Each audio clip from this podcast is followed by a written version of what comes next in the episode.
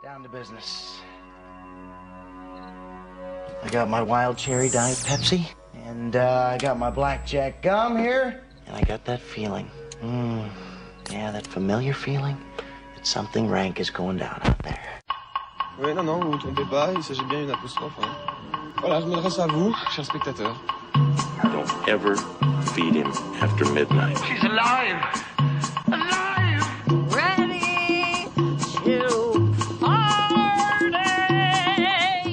Sorry, Dave. I'm afraid I can't do that. I'm a man. Well, nobody's perfect. Qu'est-ce que C'est pas quoi faire. Les acteurs sont à l'aise dans leur personnage, l'équipe est bien soudée, les problèmes personnels ne comptent plus, le cinéma règne. Vers l'infini Cette semaine, l'équipe d'Extérieur Nuit a passé plus d'heures agglutinée dans des bus à attendre un hypothétique métro sur un quai bondé ou à marcher dans le froid que dans les salles de cinéma. Mais à pied, à la nage ou par les airs, l'équipe a bravé tous les obstacles et nous sommes au grand complet ce soir dans le bocal d'Extérieur Nuit. À l'exception de cette entrée en matière, il ne sera pas question de grève dans cette émission ni de transport en commun, mais bien de 7e art. Du retour de Terence Malick au cinéma narratif avec le néanmoins contemplatif Une vie cachée, d'acteurs qui passent derrière la caméra comme Edward Norton, réalisateur et tête d'affiche de Brooklyn Affair, de Pascal Bonitzer qui tente une incursion dans le cinéma fantastique avec Les Envoûtés, de Noah Baumbach qui signe un deuxième film Net- Netflix Mariage Story. On recevra l'équipe de Jeune Juliette, une movie québécois, et on finira par prendre feu avec le bazar de la charité. Nuit, c'est parti.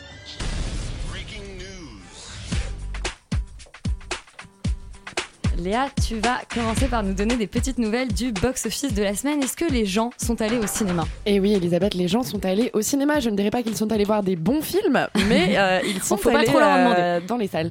Euh, en première position, bien sûr, c'est La Reine des Neiges 2 qui Toujours. réalise 946 000 entrées cette semaine pour un cumul à 4 519 000 entrées. Indétrônable. En deuxième position, Jumanji Next Level qui réalise 786 000 entrées en cette première semaine.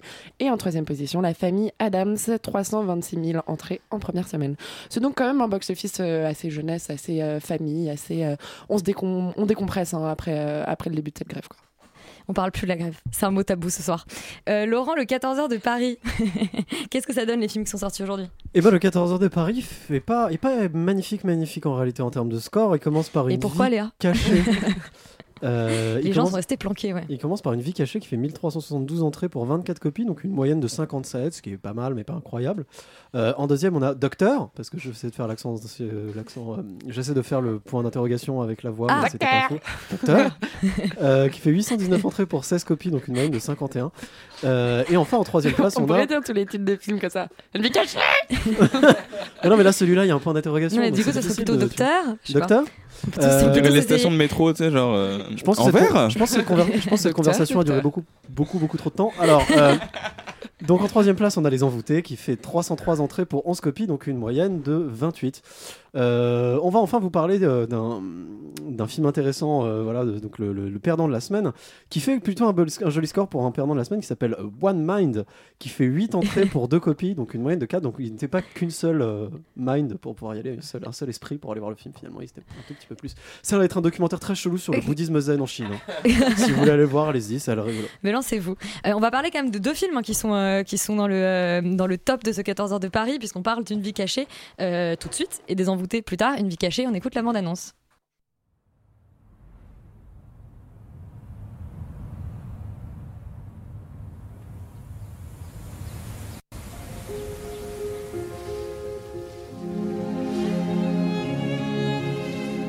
I had a dream. I thought that we could build our nest high up in the trees. Fly away like birds to the mountains. Waouh, on commence très très fort. La vie. Par Terence Malick. Euh, du coup, donc le nouveau film de Terence Malick qui était présenté à Cannes euh, cette année en sélection officielle. Euh, une vie cachée, qu'est-ce que ça raconte, Félix? Euh, alors ça raconte l'histoire de Franz qui est un Autrichien paysan. Euh, ça se passe euh, sur la période du, du coup 39 jusqu'à 43 ou 44, je sais plus. 43, ouais. Euh, donc pendant la Seconde Guerre mondiale. Et en fait, il rejette totalement le régime d'Hitler et euh, tout ce qui va autour, euh, et refuse complètement de se soumettre à cette idéologie et euh, à, enfin refuse en fait de faire d'intégrer l'armée. Et du coup, il va être euh, entre guillemets euh, jugé et euh, en tout cas il va, il va subir des pressions euh, des, des gens autour et après il va voilà, finir en prison et être jugé de- il, refuse de, de dire, en fait, c'est le, c'est le fait de le dire, de dire qu'il est- qu'il se soumet au régime. oui bon, du coup enfin il refuse de- oui d'accord ok très bien. Bah, c'est Bah. c'est plus d'adhérer en règle générale euh, au régime d'Hitler mais et du coup il refuse de le dire euh, parce que pour lui les mots ont de l'importance évidemment puisqu'on est chez Terrence Malick. Euh, ça reste du Malick relativement euh, classique en fait. Il y a des grands angles ça filme des paysages et un peu de musique des voix euh, chuchotées qui voilà euh, disent des phrases un peu philosophiques Euh, on a voilà de la musique un peu légère enfin en fait en soi moi je, je. Enfin légère, ça, ça, ça dépend des moments un peu atmosphériques, des fois il y a un peu des violons parce que euh, il faut de l'émotion.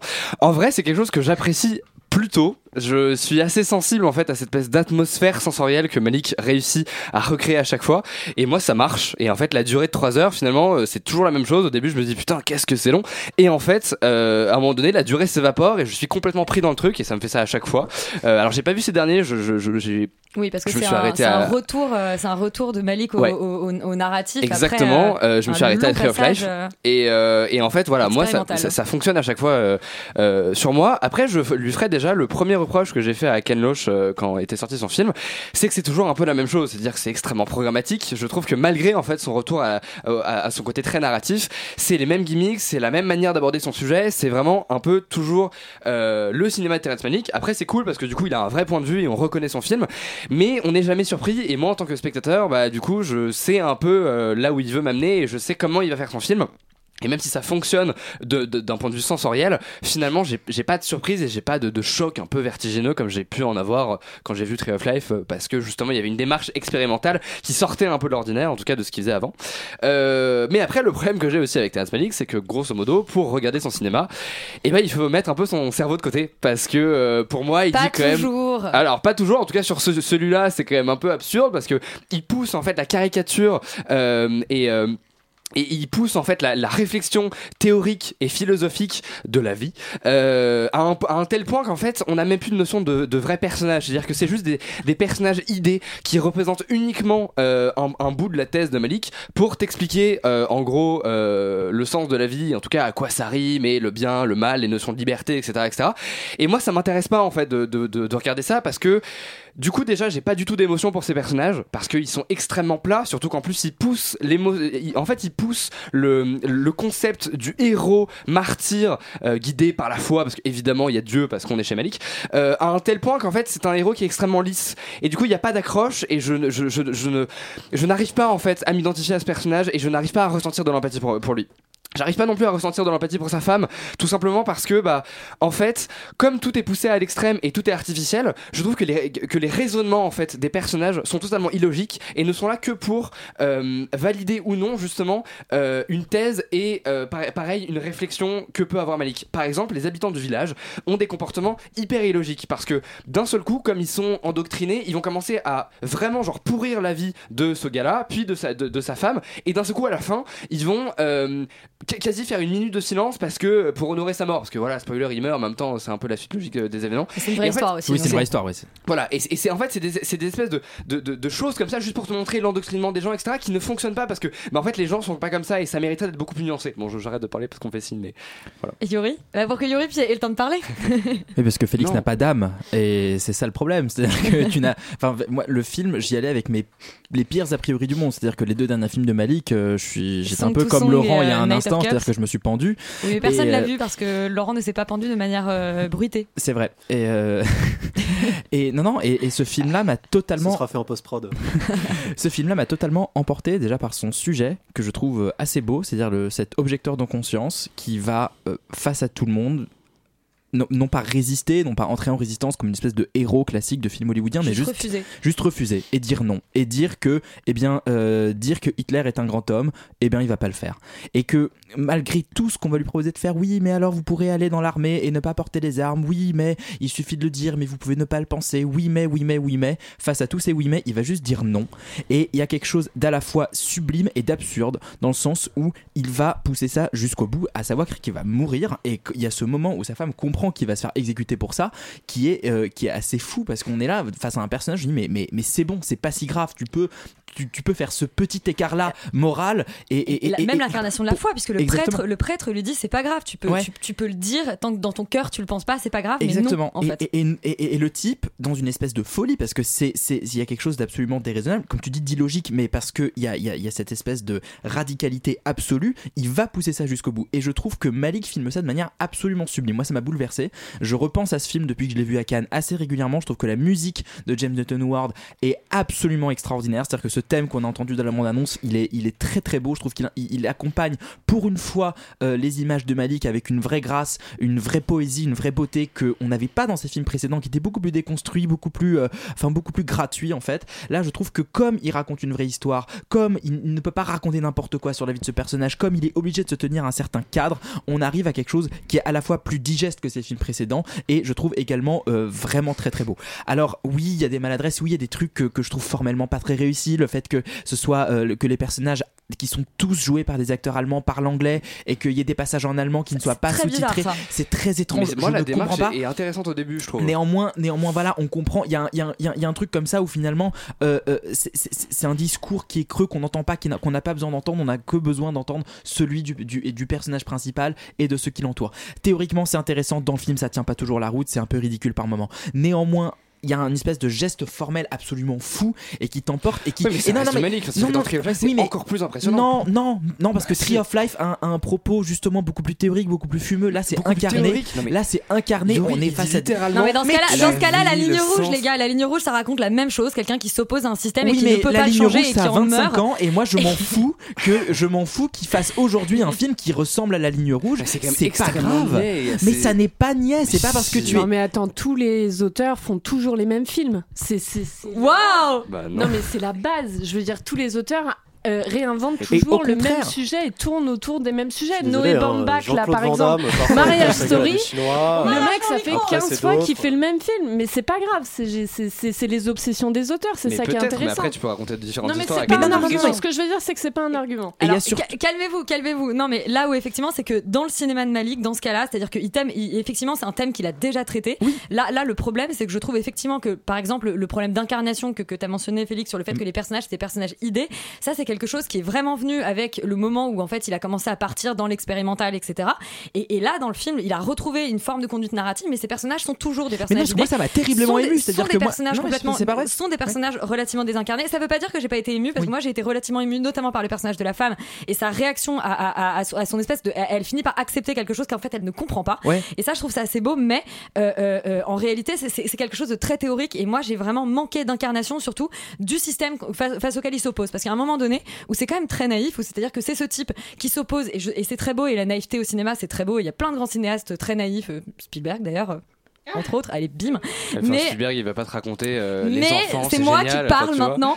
Mais euh, euh, là, le problème, c'est qu'il s'oppose. En, en fait, on a, on a vraiment, c'est-à-dire que ce, ce- ce régime nazi est donc le, le régime, le régime du mal. Oui, j'ai plus le temps de parler. C'est donc le régime du mal. Il s'oppose au mal auquel on ne donne aucune voix, où il y a aucun personnage qui représente ce discours-là, etc. Et où il y a un espèce de, de problème où on voit en fait ce personnage s'opposer à ce qu'on reconnaît tous aujourd'hui co- comme le mal. Et Malik qui nous dit voilà, il s'est opposé, etc. Et en fait, finalement, c'est extrêmement naïf et c'est une démarche très Oui, étrange mais- et d'autant plus étrange que la radicalité du personnage à la fin, euh, Malik euh, quelque part sauve son personnage par du coup cette espèce de, de plan élégiaque à la fin, etc. Et, et où presque moi j'aurais préféré une radicalité beaucoup plus violente où en fait euh, il nous montre que- à la manière dont il nous montrait dans la ligne rouge que finalement euh, on peut à la limite contaminer une ou deux personnes par euh, une, une vision du monde, mais qu'on peut pas complètement changer le monde. Après Oui, lui c'est un mais ça, cinéaste, mais ça, je trouve changer le monde. Il, il ne change pas le monde. C'est-à-dire qu'à la fin, à la fin, tout, je trouve, moi, je suis pas du tout d'accord euh, sur l'interprétation du plan de fin de, de, de la fin avec le village et tout qui fait une minute de silence. Pour moi, il y a cette absurdité là qu'en fait, il avait raison, mais mais beaucoup plus tard. En fait, c'est-à-dire que et et et, et c'est beau et allez le voir. voilà. Non mais c'est un très je- ok. C'est un, c'est un- de toute façon Malik c'est toujours euh, du beau cinéma. Je vais pas encourager les gens à ne pas aller voir euh, du, du Malik. Donc euh, allez voir Une vie cachée de Terrence Malik. Maintenant on va parler de Brooklyn Affairs d'Edward Norton, euh, un film noir. On écoute la bande annonce. Okay, listen. I got something wrong with me. That's the first thing to know. I got threads in my head. I got threads in my head, man. I twitch and shout a lot. Makes me look like a damn freak show. Can't you ever cut that out? I'm sorry. Touch it, Bailey. I'm sorry. But inside my head's an even bigger mess. I can't stop twisting things around, words and sounds. Donc notre ami Edward Norton, hein, euh, euh, acteur qui ne vieillit pas vraiment, c'est très bizarre, euh, réalise maintenant un film. Euh, Qu'est-ce que ça raconte euh, Brooklyn Affairs, euh, Laurent? Euh, ça raconte l'histoire d'un qu'en fait, d'un détective privé, enfin un type qui fait partie d'une agence de détectives privés, euh, qui est atteint du syndrome de Gilles de la Tourette, donc du coup qui a On des tics euh, très très euh, très très visibles euh, et parfois il dit des trucs comme ça. Enfin bref, et puis il a d'autres tocs, etc. Clairement, il a des problèmes. Et, et donc il- au début d'une enquête, son boss, qui est en fait un type qu'il a plus ou moins recueilli, lui et les autres membres de son équipe quand il était à l'orphelinat, parce qu'il était à l'orphelinat. Euh, donc son boss l'emmène sur une enquête euh, un peu bizarre, improbable, où il se passe des trucs louches avec des gros mecs qui ont du pouvoir et de l'argent. Euh, et finit par se faire tuer et lui va essayer de se débrouiller pour comprendre quelle affaire euh, sur quelle affaire bossait son boss qui était quand même vachement secret euh, à ce sujet. Son boss qui est joué par Bruce Willis. Et, et sur et donc par la même occasion résoudre tu vois le, le meurtre de son de son son mentor de son mentor et, et patron. Voilà. On, est sur une, on est sur une intrigue finalement de film noir extrêmement classique euh, qui puise vraiment dans tous les films voilà, euh, très classiques des années euh, 40. Enfin, là, ça se passe dans les années 50, manifestement 50, peut-être début 60, mais euh, et, euh, où voilà, ils se portent tous des chapeaux, euh, ça va très lentement, on se regarde, les personnages sont quand même très stéréotypés. euh, tout ça, tout ça est assez, assez archétypal, assez classique. Euh, mais pour moi, ça fonctionne plutôt bien. Ça fonctionne plutôt bien parce que je trouve qu'on euh, il arrive à mettre les gens dans une ambiance qui est assez, qui est assez bien réussie. Euh, euh, on, a, on a un peu l'impression, enfin, on a un peu l'impression d'y être. Il y a beaucoup de choses aussi sur la société américaine, comment elle fonctionne, les tensions raciales quand même beaucoup parce que un des, un des gros, un des gros trucs en fait, un des, gros thèmes du, du- film et un des, des- des gros fils narratifs de son histoire et de son enquête, c'est ça. Le film fonctionne aussi parce qu'il y a une galerie de personnages qui, pour ma part, fonctionne pas mal parce qu'évidemment, Edward Norton, il a beaucoup de potes et donc il arrive à faire jouer pas mal de ses potes. Euh, Et donc, on gros casting. retrouve, euh, on a un très gros casting. Il y a Willem Dafoe, il y a euh, Alec Baldwin qui sont vraiment tout, enfin deux personnages que je trouve particulièrement réussis. Euh, il y a, et puis je crois que c'est les deux, c'est les deux plus connus. Il y a Bruce Willis évidemment qui qu'on voit pas beaucoup, mais enfin qui est pas mal. Puis pas mal d'autres seconds couteaux qui sont assez connus, mais j'ai pas les noms en tête. Le, le, le- donc le film est pas mal. Il, il, il- il- il est très classique. On est très dans LA Confidential où on raconte des tas de mécanismes, de trucs, etc. Ça, l'en- l'enquête est très complexe. euh, ça part un peu dans tous les sens. Puis bon, finalement, on arrive à, à peu près à le tenir à la fin. Euh, je trouve qu'il se perd un peu parce qu'il part dans une espèce d'histoire d'amour qui est assez classique, mais qui est relativement mal amenée et qui est pas, euh, qui, qui en fait, à mon avis, est pas très. euh, Enfin, pas très. C'est pas qu'elle est pas logique, mais elle sert pas à grand chose et elle a pas beaucoup d'intérêt. Euh, Mais on fait pas film noir sans histoire d'amour. On est un toujours voilà, mais, romance. mais, mais il aurait fallu qu'elle soit- charges. Il aurait fallu qu'elle soit un petit peu plus mieux amenée, je pense. Euh, non, euh, c'est un film qui est très sympathique. C'est un film qui, qui a évidemment un sous-texte politique un petit peu lourd et pas très subtil avec le personnage de méchant qui est celui d'Alec Baldwin, qui est très clairement pompé sur beaucoup de trucs de Donald Trump, etc. Bon, qui dit un truc assez intéressant d'ailleurs sur euh, comment la société américaine se conçoit elle-même et, et son rapport à la force, etc. Il y a, deux trois trucs qui sont qui sont qui sont pas débiles. Après, bon, c'est pas c'est peut-être un peu léger en termes de réflexion. Le film est sympa, c'est pas un chef-d'œuvre, mais ça se regarde pour les gens qui aiment le genre. Le seul problème, c'est que ça va avec le genre, c'est que c'est un petit peu chiant. Bon, voilà, mais je trouve que ça se regarde quand même. Félix, est-ce que tu. Euh, bah, moi, c'est pas du tout mon style de film. Euh, Bah, ça, c'est ça, dit. ça- ça dépend. J'avoue que je, il y, a- il y a quand même des, des films noirs que j'apprécie, mais, euh, mais c'est vrai que quand c'est extrêmement classique et que tout est là et, et qu'on n'a pas vraiment de surprise, j'ai un peu du mal parce que je, je, c'est pas un univers dans lequel je me plonge euh, de manière un peu euh, abondante sans forcément voilà enfin bref Euh, mais donc du coup non je suis assez d'accord avec toi Laurent il y, a, il y a quelques trois concepts en fait politiques qui sont très intéressants notamment ce concept de euh, sacrifier une minorité pour euh, sauver dans le futur euh, une grande majorité Euh, je, je trouve que c'est c'est un concept enfin c'est un C'est dilemme très Star Trek ça. Exactement. C'est Complètement. un, c'est un- c'est un dilemme euh, moral qui est toujours très intéressant. Et c'est vrai que le personnage d'A- d'Alec Baldwin, enfin le méchant du film, euh, est assez intéressant à ce niveau.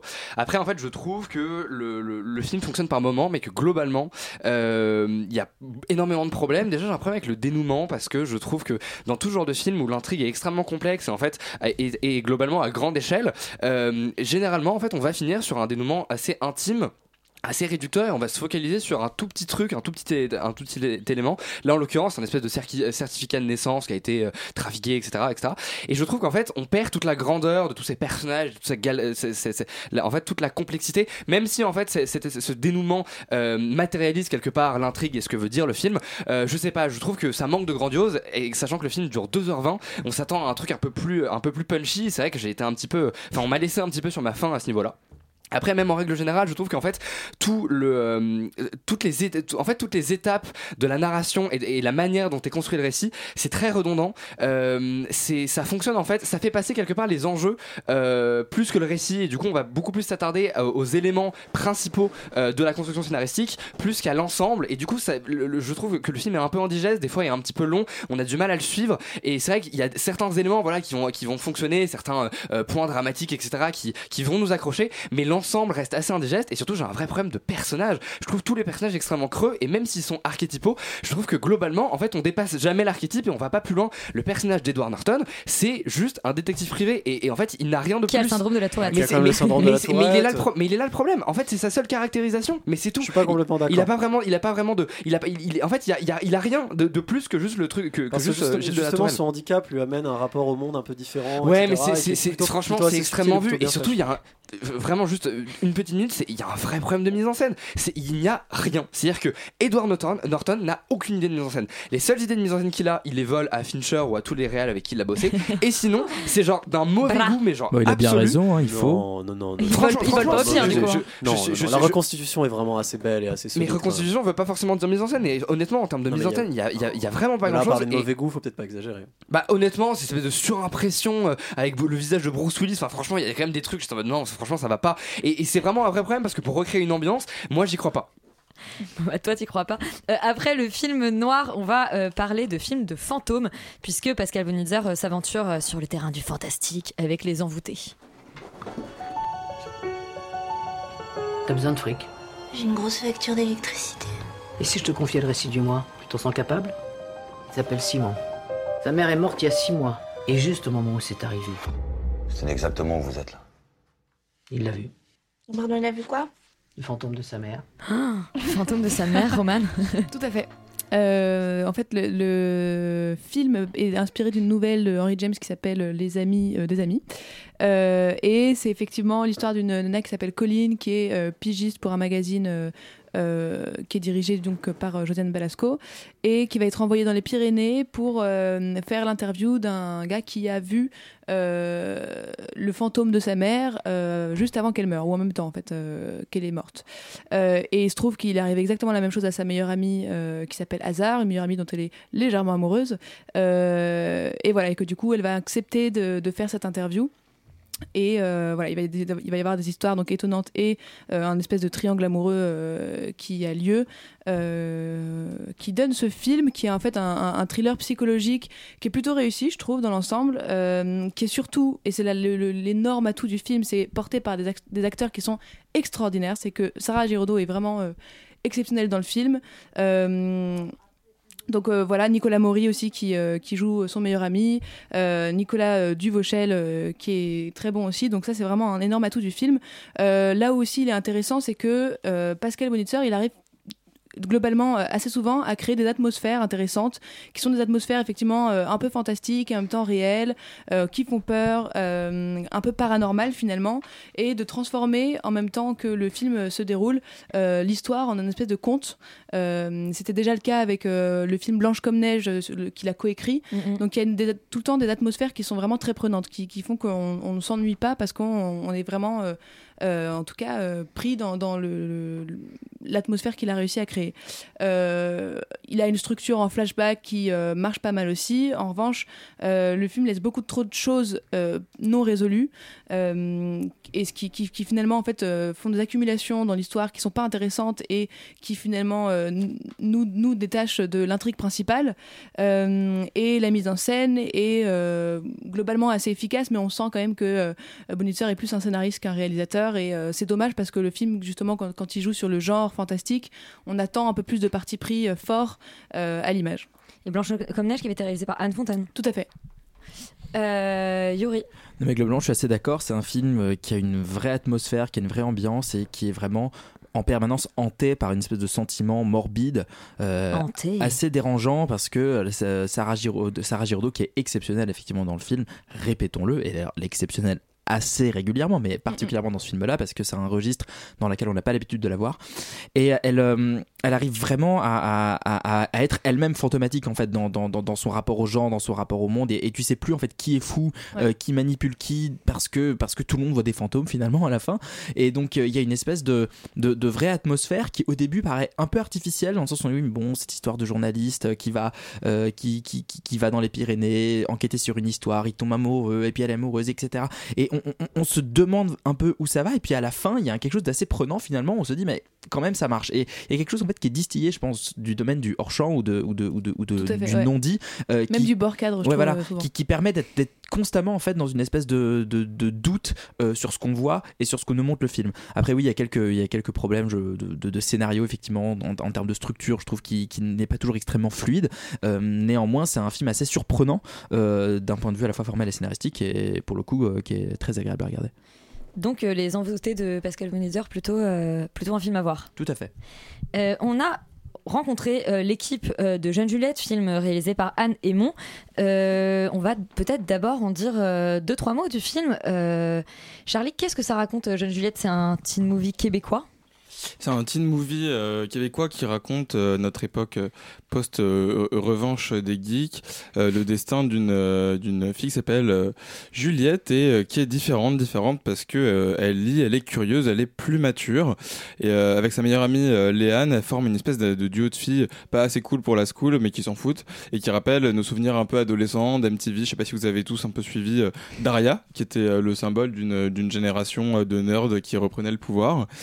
Euh, et donc voilà, donc c'est une espèce de- d'intello du système comme ça. Et euh, comme Daria d'ailleurs, elle est croque d'un gars un peu cool euh, qui a un groupe de rock et qui aime chiller avec ses potes et fumer du pot dans la cabane de jardin.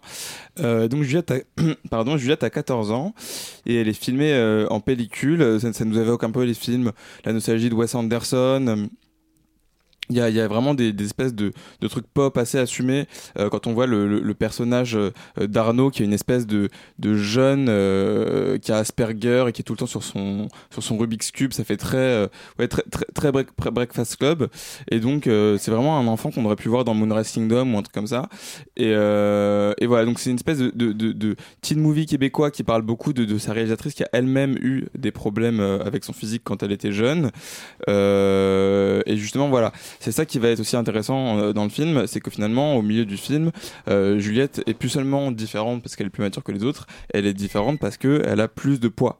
Et, euh, et, et cette différence physique va lui être euh, va lui être mis au visage et va aussi être être le le, le générateur de, de péripéties, euh, de moult péripéties. Voilà. Et alors Léa et, et Laurent, euh, vous avez rencontré euh, deux comédiens du film, euh, Alexandre euh, Jamison qui est donc le, le rôle principal et Christophe euh, Levac. On écoute tout de suite euh, votre entretien.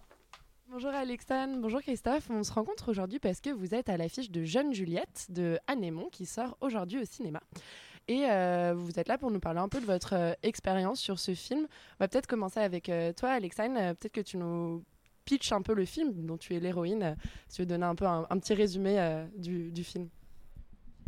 Euh, oui, donc avec plaisir. Jeune Juliette est un film d'adolescents, mais pas que pour les adolescents. Selon moi, c'est vraiment pour euh, euh, toute tranche d'âge, parce que tout le monde peut avoir une petite Juliette en eux. Euh, donc, Juliette est une personne très directe. Elle dit ce qu'elle pense sans nécessairement réfléchir à ce qu'elle va dire. Elle se soucie pas vraiment de ce que les autres pensent d'elle. Son avis à elle sur les choses est vraiment plus important que peu importe quoi. Euh, c'est sûr que euh, elle a cette confiance-là jusqu'à ce qu'à un moment donné, euh, quelqu'un lui fasse une remarque à propos de sa différence, qui est de son poids. Puis là, elle va peut-être réaliser qu'elle n'est pas nécessairement comme tout le monde.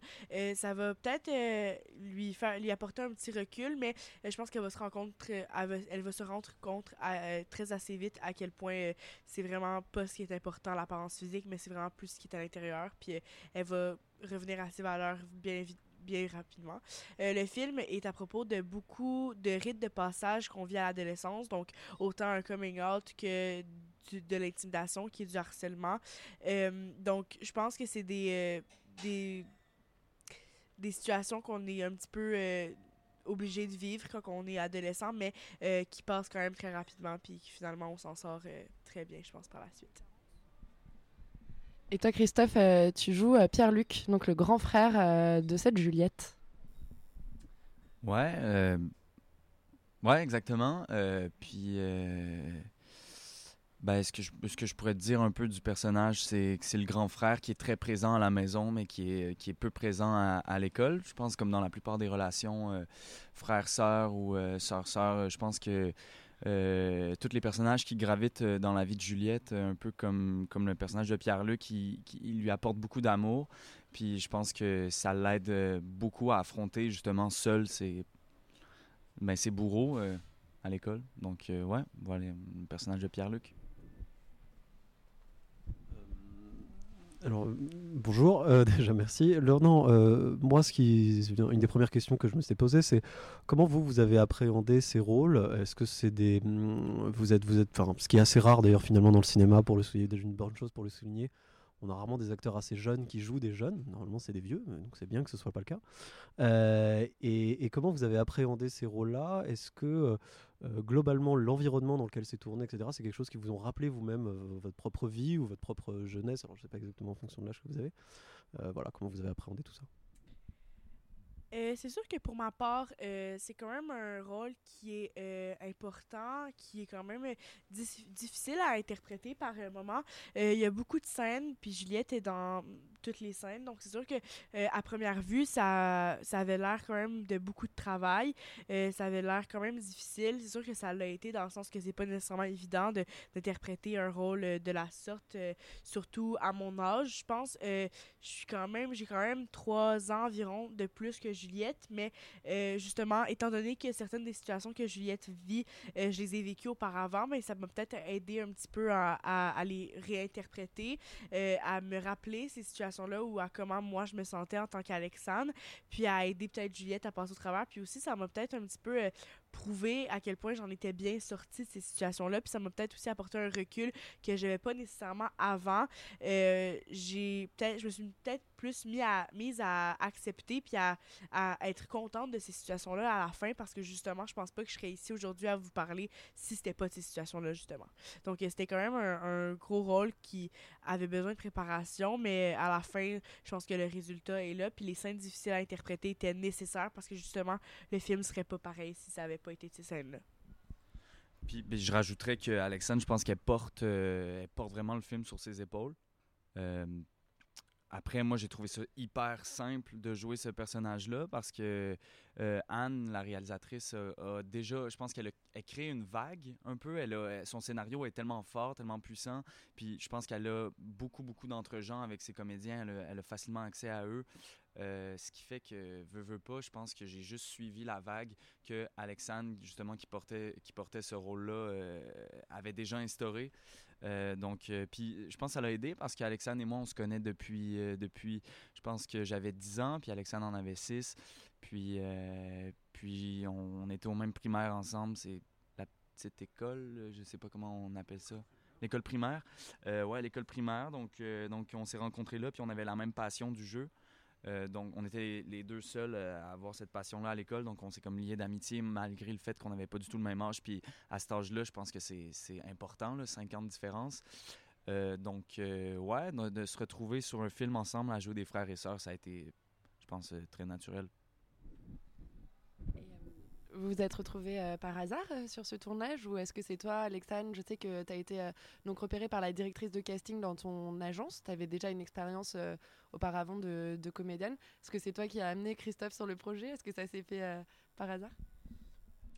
Ben moi, en fait, je fais ce métier-là depuis que j'ai 5-6 ans. En fait, le même moment où j'ai connu, rencontré Christophe. Euh, donc, cette année, c'est ma 11e année de métier. Euh, puis, je pense, tu sais, oui, j'ai été repérée par euh, le casting et tout ça, mais j'ai quand même passé environ cinq auditions avec, euh, avec Anne, euh, justement pour qu'elle soit sûre peut-être de son choix, parce que c'est un rôle qui est pas évident, puis qui est pas léger non plus, donc elle voulait quand même s'assurer que euh, j'avais peut-être la force de caractère de l'interpréter. Puis quand j'ai eu le rôle, quand on m'a confirmé que c'était moi qui, qui allait le faire, ben, j'ai passé des personnes en audition, dont Léane, que, que j'ai passé une audition, pour, une audition pour voir la chimie et tout ça, celui qui joue le rôle de Liam et les PL. Donc, le matin même de l'audition, moi, j'ai regardé la liste pour voir s'il y avait des gens que je connaissais déjà. Puis je regardais les noms, tu sais, puis il y en avait qui me disaient quelque chose, il y en avait que je connaissais, il y en avait que non. Puis euh, j'ai vu le nom de Christophe, mais c'est Christophe, ça faisait peut-être... euh, je sais pas combien de temps, ça faisait peut-être 3-4 ans qu'on s'était pas vu, mais c'est ce que j'aime de la relation que j'ai avec Christophe, c'est que peu importe le nombre de temps qu'on va être sans se, se voir ou sans se parler ou peu importe, quand on va se retrouver, ça va être comme si on s'était jamais quitté, dans le sens qu'on a cette relation-là de, frère et sœur, comme Chr- Christophe dans la vie, c'est mon grand frère, c'est la personne à, qui je vais me confier, je vais faire confiance, puis je pense que c'est une des personnes qui me connaît le mieux aussi. Euh, donc, je pense que Anne a peut-être constaté tout ça en audition. Elle a peut-être réalisé aussi qu'on était ceux qui avaient le plus de chimie, euh, justement, comparativement avec tout le monde que j'avais passé en audition. Fait que je l'ai pas vraiment amené euh, au projet. Il passait déjà l'audition, mais je pense que ça a aidé qu'on ait déjà de la chimie parce que moi, quand elle m'a demandé mon avis sur, sur la situation, je lui ai clairement fait sentir que je me sentais vraiment plus à l'aise avec Christophe qu'avec peu importe qui d'autre. Ben, puis, en, puis, en, puis en plus, comme je pense que je vais revenir un peu à ce que je disais tantôt, mais c'est juste une question d'aisance. Tous les personnages qui gravitent dans la, dans la vie de Juliette, c'est, je pense que c'est euh, pour porter un, un personnage comme ça aussi fort dans des moments au- de comme je pense ben, presque de puissance là tu sais elle, est tellement euh, elle a beaucoup d'ambition Juliette puis en même temps il y a des moments où elle, elle craque puis dans elle joue dans des nuances euh, très subtiles Euh, ça, ça il devait y avoir quelque chose de vrai de réel dans les dans les relations entre entre les gens de sa famille surtout et ses amis donc euh, voilà. Puis à l'audition, on a fait la scène de karaté qui, si vous voyez le film, euh, c'est, je pense que c'est une très belle scène où euh, justement il y a comme une certaine délivrance du côté de Juliette. Ça, elle libère des trucs euh, qu'elle a accumulés tout au long du film. Puis, euh, puis voilà, je pense que ça, tout, tout se jouait là à l'audition. Euh, si, si ça marchait là, ben, ça marchait dans le reste. si je peux rajouter quelque chose, j'ai l'impression aussi que euh, peut-être ce qui s'est fait sentir aussi, c'est que, euh, sur un plateau de tournage, il faut toujours interpréter des personnages et tout ça. Mais les scènes que je faisais avec euh, Christophe, j'avais vraiment l'impression que c'était des scènes que je vivais avec lui dans la vraie vie, dans le sens que j'ai pas, je pense que j'ai pas aucunement joué d'émotions ou de, de sentiments avec Christophe parce que justement, euh, c'était du réel. C'était littéralement des, des, des, des expériences ou des choses qu'on vivait dans la vie euh, en général, qu'on devait reproduire à la télévision. Mais euh, je pense que c'est ce que j'ai le plus aimé de, de, de tourner avec lui. C'est justement que ça me ramenait peut-être un petit peu un côté réel puis humain de, de, notre métier. Ouais.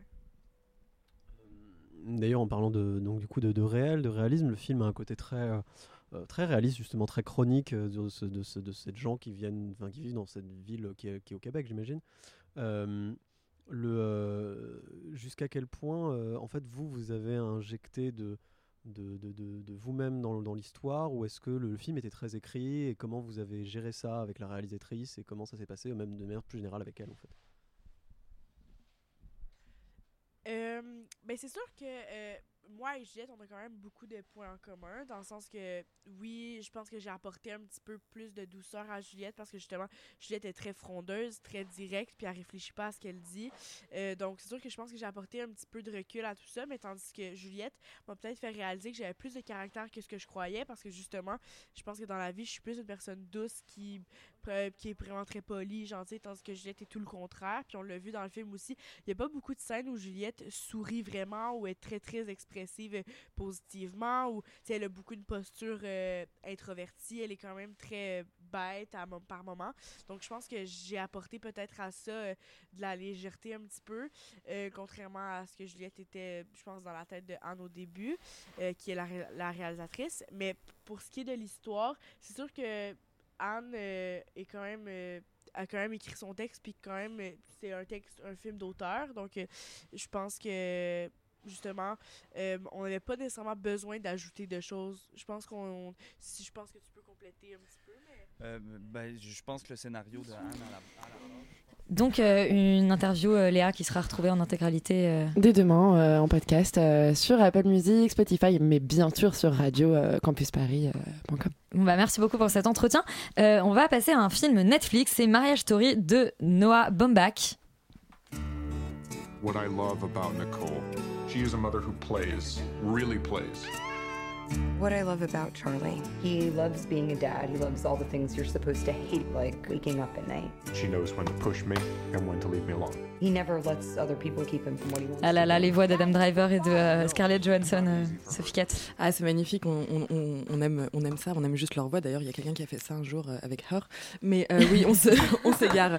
Euh, non, non, c'est donc euh, le, le- le nouveau film de Noah Baumbach euh, qui euh, donc euh, réunit donc Scarlett Johansson et Adam Driver qui jouent Charlie et Nicole qui ont vécu 10 ans ensemble euh, à New York, euh, mariés avec un enfant et qui finalement, euh, bon, bah, divorcent. Et, et c'est ça l'histoire du film en fait, c'est vraiment, vraiment l'intégralité du film. Et surtout le moment où il y a vraiment une pierre d'achoppe qui, arrive, c'est quand Nicole décide en fait de prendre, ils ont décidé de faire tout ça à l'amiable, de pas mettre les avocats dans le coup. Et finalement sur les conseils d'un collègue ou d'une collègue, euh, elle décide de prendre une avocate et à partir de là les choses s'enveniment. Et c'est vraiment une extrêmement belle chronique pour moi de, euh, divorce en fait, ce qui est assez rare. Et ce que je trouve assez, en fait ce qu'il faut aussi peut-être savoir c'est que j'ai jamais été une grande fan de l'œuvre de Baumbach, enfin c'est vraiment pas un mec qui m'a, je, trou- je trouvais qu'il avait, allait pas en profondeur dans les choses, qu'il restait en superficie, etc. ça m'a absolument pas intéressé et là j'ai trouvé qu'en fait justement pour la première fois il me proposait plein de strates différentes à une même histoire et à plein de psychologies euh, différentes. Et ce que j'ai trouvé assez exceptionnel aussi, c'est en fait pour la première fois, je voyais quelque chose qui était euh, autour de la question de l'égalité très intéressante. Parce que pour moi, c'est vraiment ça qui se passe en fait comme problématique dans le film, c'est que on voit d'emblée la, problématique euh, du sexisme assez banal en fait d'une femme qui se retrouve sous la coupe d'un homme parce que bah, elle l'accepte aussi parce que c'est comme ça qu'on lui a qu'on l'a éduqué. C'est aussi lui, il ne le voit pas parce que c'est aussi comme ça qu'on l'a éduqué. Et donc c'est la cause du divorce parce que c'est malheureusement quelque chose de très banal, mais euh, ce qui est assez assez extraordinaire. Et donc on ne peut qu'être en empathie avec euh, avec donc Scarlett Johansson au début parce que je pense que n'importe quelle femme un jour a été dans ce cas de, de- de couple en fait. Et, et ensuite, ce qui est assez fort, c'est qu'il arrive à complètement inverser la tendance, à se mettre, à nous mettre aussi du point de vue de l'homme. Donc au début, on est du point de vue de la femme, ensuite on est du point de vue de l'homme. Et là, on se rend compte que l'injustice et l'inégalité en fait se passent au niveau de la justice pour le mec, parce que lui, face à la justice, n'est pas considéré de, la même manière que la femme qui, elle, a de base, en tant que mère, tous les droits et qui sera plus dans le droit de garde, en fait, enfin, qui aura plus légitimement le droit de garde. Et c'est là que je trouve qu'il y a vraiment une vraie force parce que, et, et, et nous propose en fait des personnages qui sont, euh, qu'on n'a jamais vus. Enfin, honnêtement, en tout cas, ce, personnage de père, moi, je ne l'avais jamais vu. Et c'est quelque chose qui m'a extraordinairement touchée. Et aussi la manière dont ces deux personnages-là ont une trajectoire, en fait, complètement différente, où elle, cette, ce divorce-là lui permet de se révéler, de devenir réel, de, au lieu d'être tout le temps regardé, de finalement regarder les gens. Et lui, au contraire, qui a toujours été un metteur en scène extrêmement applaudi, etc., tout d'un coup se révèle à sa propre fragilité. Et c'est quelque chose, enfin, je trouve qu'il y a vraiment tout est dit avec beaucoup de subtilité. Il y a même une, une scène donc d'engueulade aussi où tout, tout explose, mais en même temps, il y a une gro- enfin, la mise en scène est extrêmement fragile et subtile et douce et, et se met complètement en retrait en fait pour juste laisser, laisser ces deux personnages-là se parler et se dire les choses qu'ils n'ont jamais su se dire. Et moi, c'est vraiment un film que je trouve extrêmement touchant sur le couple et qui est extraordinairement contemporain. Voilà. euh, Morgane, tu partages cet avis? Ah ouais, c'est vraiment un film génial, euh, très fin, très subtil, euh, extrêmement. Ben, c'est un film qui est plein de Ouais, choses. les- les gens voient pas quand tu- Non, mais quand tu serres les poings. C'est-à-dire que c'est un film qui, qui, qui, qui fourmille d'idées, qui fourmille de scènes, et d'ailleurs tu sens que euh, Noah Baumbach a laissé tourner limite sa caméra pendant des heures et des heures pour euh, laisser s'exprimer ses personnages. Il a dû écrire des, des scènes et des scènes de dialogue. D'ailleurs, le film est un peu bavard là-dessus. Mais euh, voilà, ce qui est très intéressant, et c'est ce que tu soulevais euh, comme question tout à l'heure, c'est qu'au début, cette femme, elle quitte euh, Adam Driver parce que elle n'est pas bien dans sa vie en fait. Elle, a un problème avec son travail, elle n'est pas heureuse dans son travail, elle a envie d'être, euh, euh, de diriger une troupe de théâtre, elle a envie de réaliser et elle, elle est quelque part un peu jalouse d'Adam Driver qui lui incarne tout ce qu'elle tout ce qu'elle aimerait être et ils se séparent entre autres pour cette raison-là. C'est vraiment une des grosses grosses. euh, C'est une euh, jalousie professionnelle donc. C'est bah il ça, ça fait, c'est, pour moi, c'est la plus grande euh, cause de leur séparation, c'est que euh, euh, lui ne voit pas en fait que euh, elle a des désirs et que euh, elle aimerait aller euh, sur tel ou tel métier et, et- et- et elle euh, n'accepte pas sa vie telle qu'elle est et aimerait changer, etc. Et, euh, Et elle n'arrive pas à le montrer aussi. Enfin, pendant Voilà. qu'elle est en couple, elle n'arrive pas à dire euh, qu'elle a envie d'autre chose, qu'elle a envie de ne pas vivre seulement Voilà. dans l'ombre de ce. Et, et en fait, euh, le, le couple est tellement euh, fusionnel quelque part que en fait, elle- elle-même, elle, elle n'arrive pas à, à vivre avec l'idée qu'elle peut faire ce qu'elle. Enfin, ils se séparent quoi. Et euh, j'avais un. C'est le point de départ. Non mais voilà. Et- et euh, j'avais mon collègue euh, Alexis. Alexis. cher Alexis, très sympa d'ailleurs, un très, Très bon sympa. collègue. Sa- salut Alexis, si tu nous écoutes. Qui dit, qui m'a dit voilà, qui m'a cité Oscar Wilde et qui m'a dit former un couple, ce n'être qu'un, mais lequel? Et effectivement, c'est quelque chose qui s'adapte plutôt bien au film. Euh, C'est-à-dire que euh, entre la carrière d'Adam Driver et la carrière de Scarlett Johansson, euh, qu'est- qu'est- qu'est-ce qu'il faut choisir? Et ben, euh, c'est terrible. Mais c'est d'ailleurs c'est un peu la problématique de La La Land aussi. Oui, j'ai- cité La La Land, effectivement, Ouais. qui a les mêmes problématiques.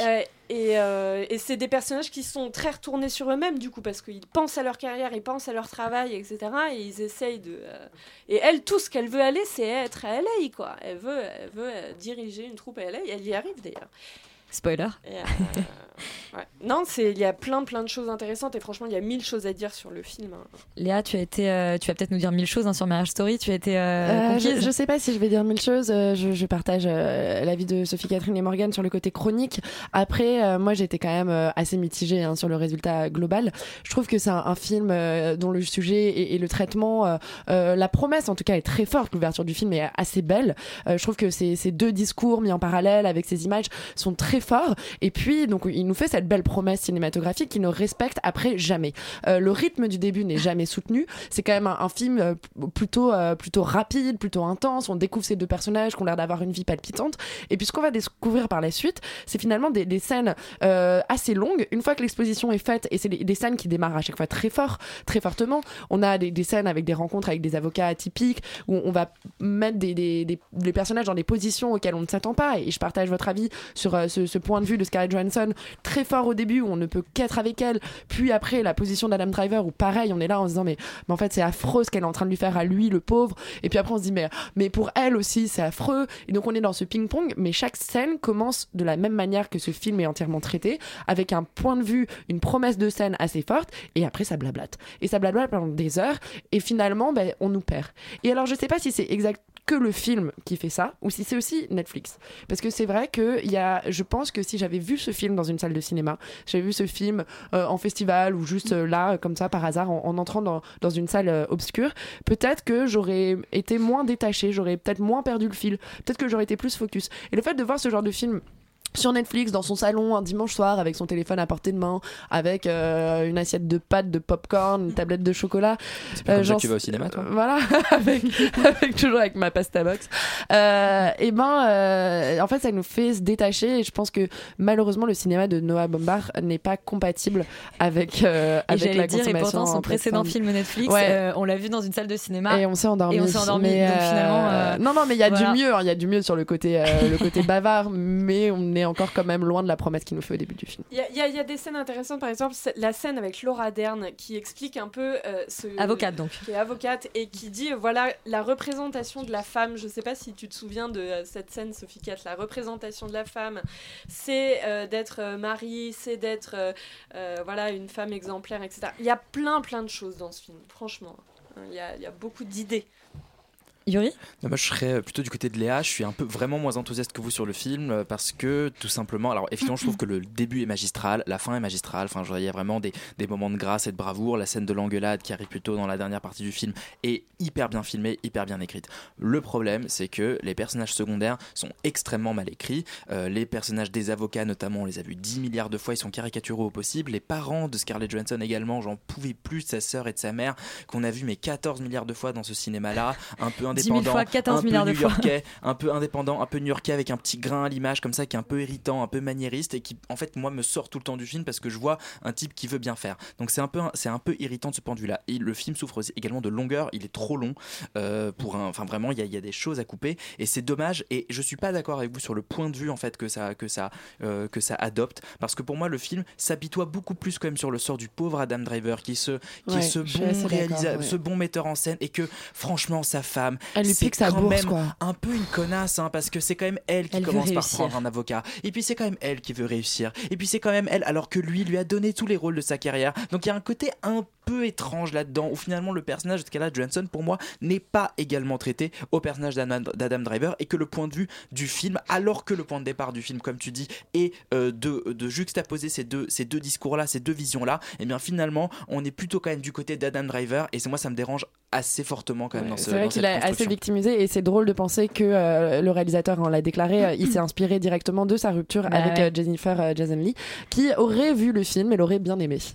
Écoute, on est ravis pour euh, Jennifer Non, mais Jason c'est vrai hein, que le film est du côté d'Adam Driver. Mais après, euh, c'est pas grave. hein. Enfin, je veux dire, le film est quand même intéressant et euh, propose. euh, Et après, C'est un rapt de exemple, l'antenne, effectivement- Morgane a décidé qu'elle ferait Je peux parler, s'il vous plaît peut parler, s'il vous plaît On va parler de, du bazar de la charité. On en a rien à foutre. Mariage Story. non, mais au moins, il y a du La débat, censure. tu vois. Ouais, au on moins, on t'écoute, dire. Roman, Mais en plus, en plus, je suis de l'avis Morgane, je suis censurée. C'est horrible. Mais t'es pas censurée, tu as, tu, as, tu as deux minutes Je pour prends la parler. fin de l'antenne, ok. Qu'est-ce que c'est que cette Euh, blague Non, moi je suis totalement. Puis je suis ton ami, Morgane. Je, je trouve que le film est, est- est super. Déjà, ce que je- ce que j'adore, euh, je vais aller très vite du coup parce que j'ai plus le temps de parler. Mais pas du tout, Euh, t'as- trois vas-y, il y a le bazar de la Très charité, je te dis. Mais alors je mettrai là-dedans.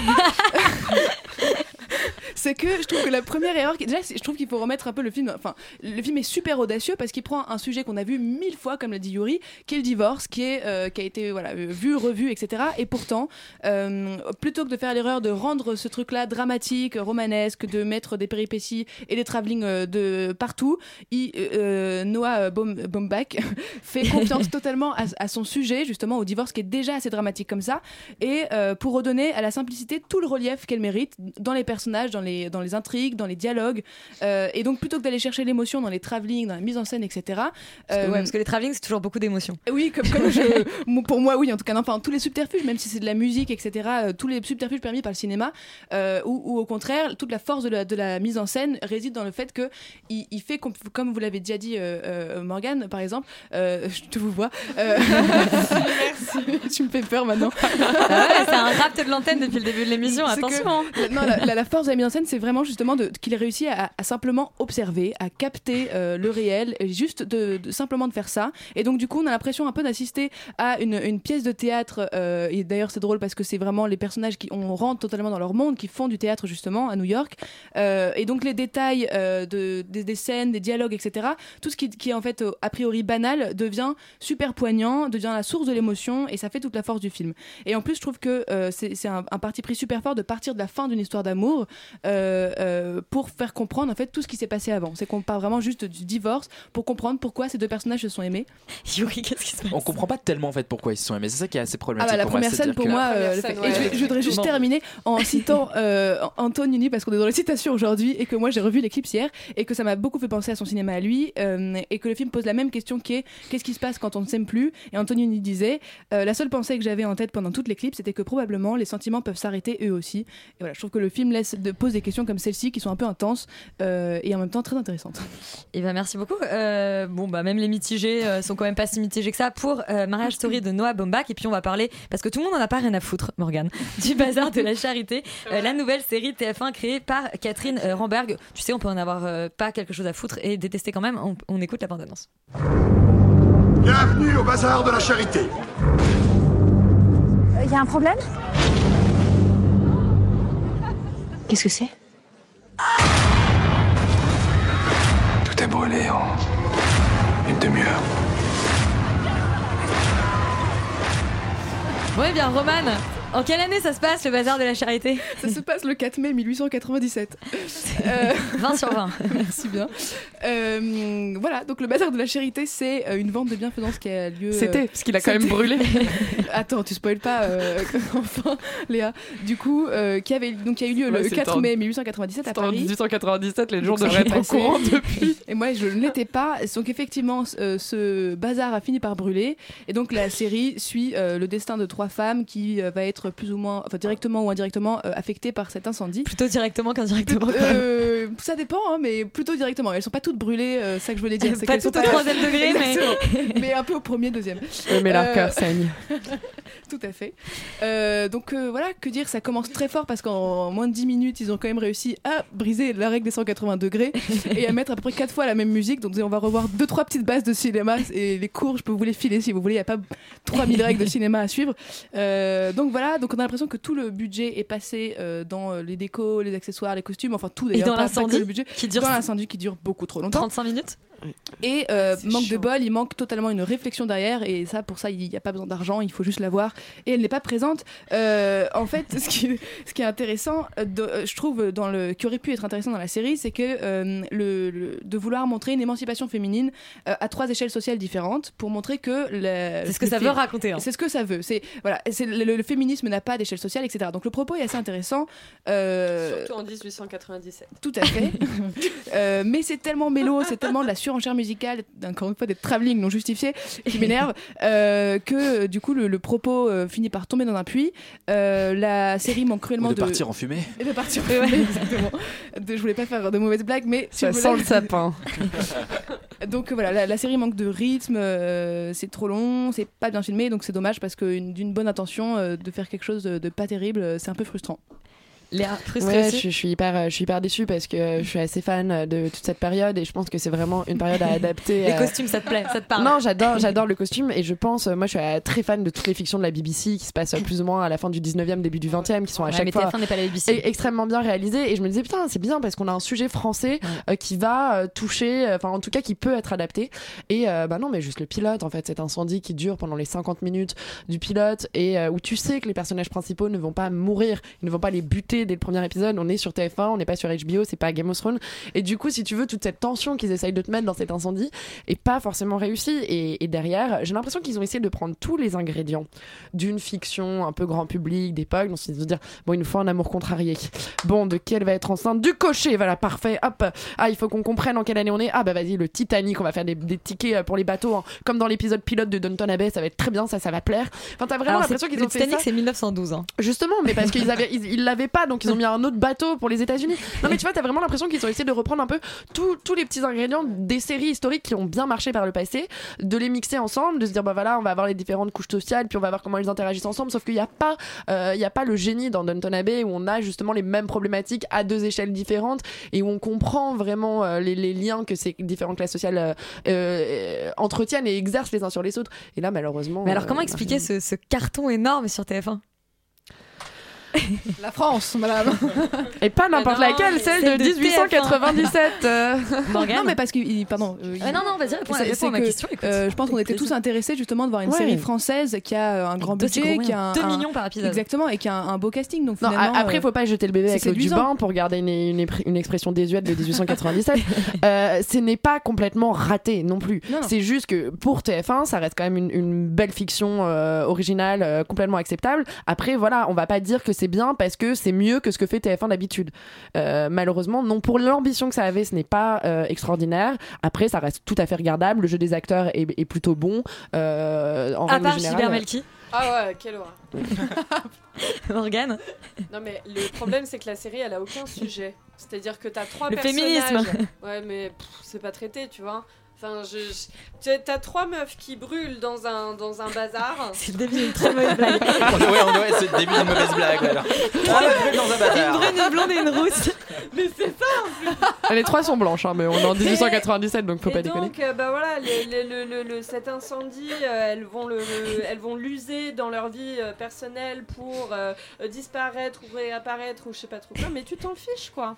Non, t'as pas de sujet, t'as t'as- t'as pas, t'as rien. Donc c'est, c'est- Alors que dans le film de Noah Baumbach- Mais j'ai- Mais j'ai rien à dire. tellement, tellement y a rien quoi. C'est le néant. Non, c'est c'est dommage. Bon, vous, êtes, vous êtes- vous êtes quand euh, même très très dur.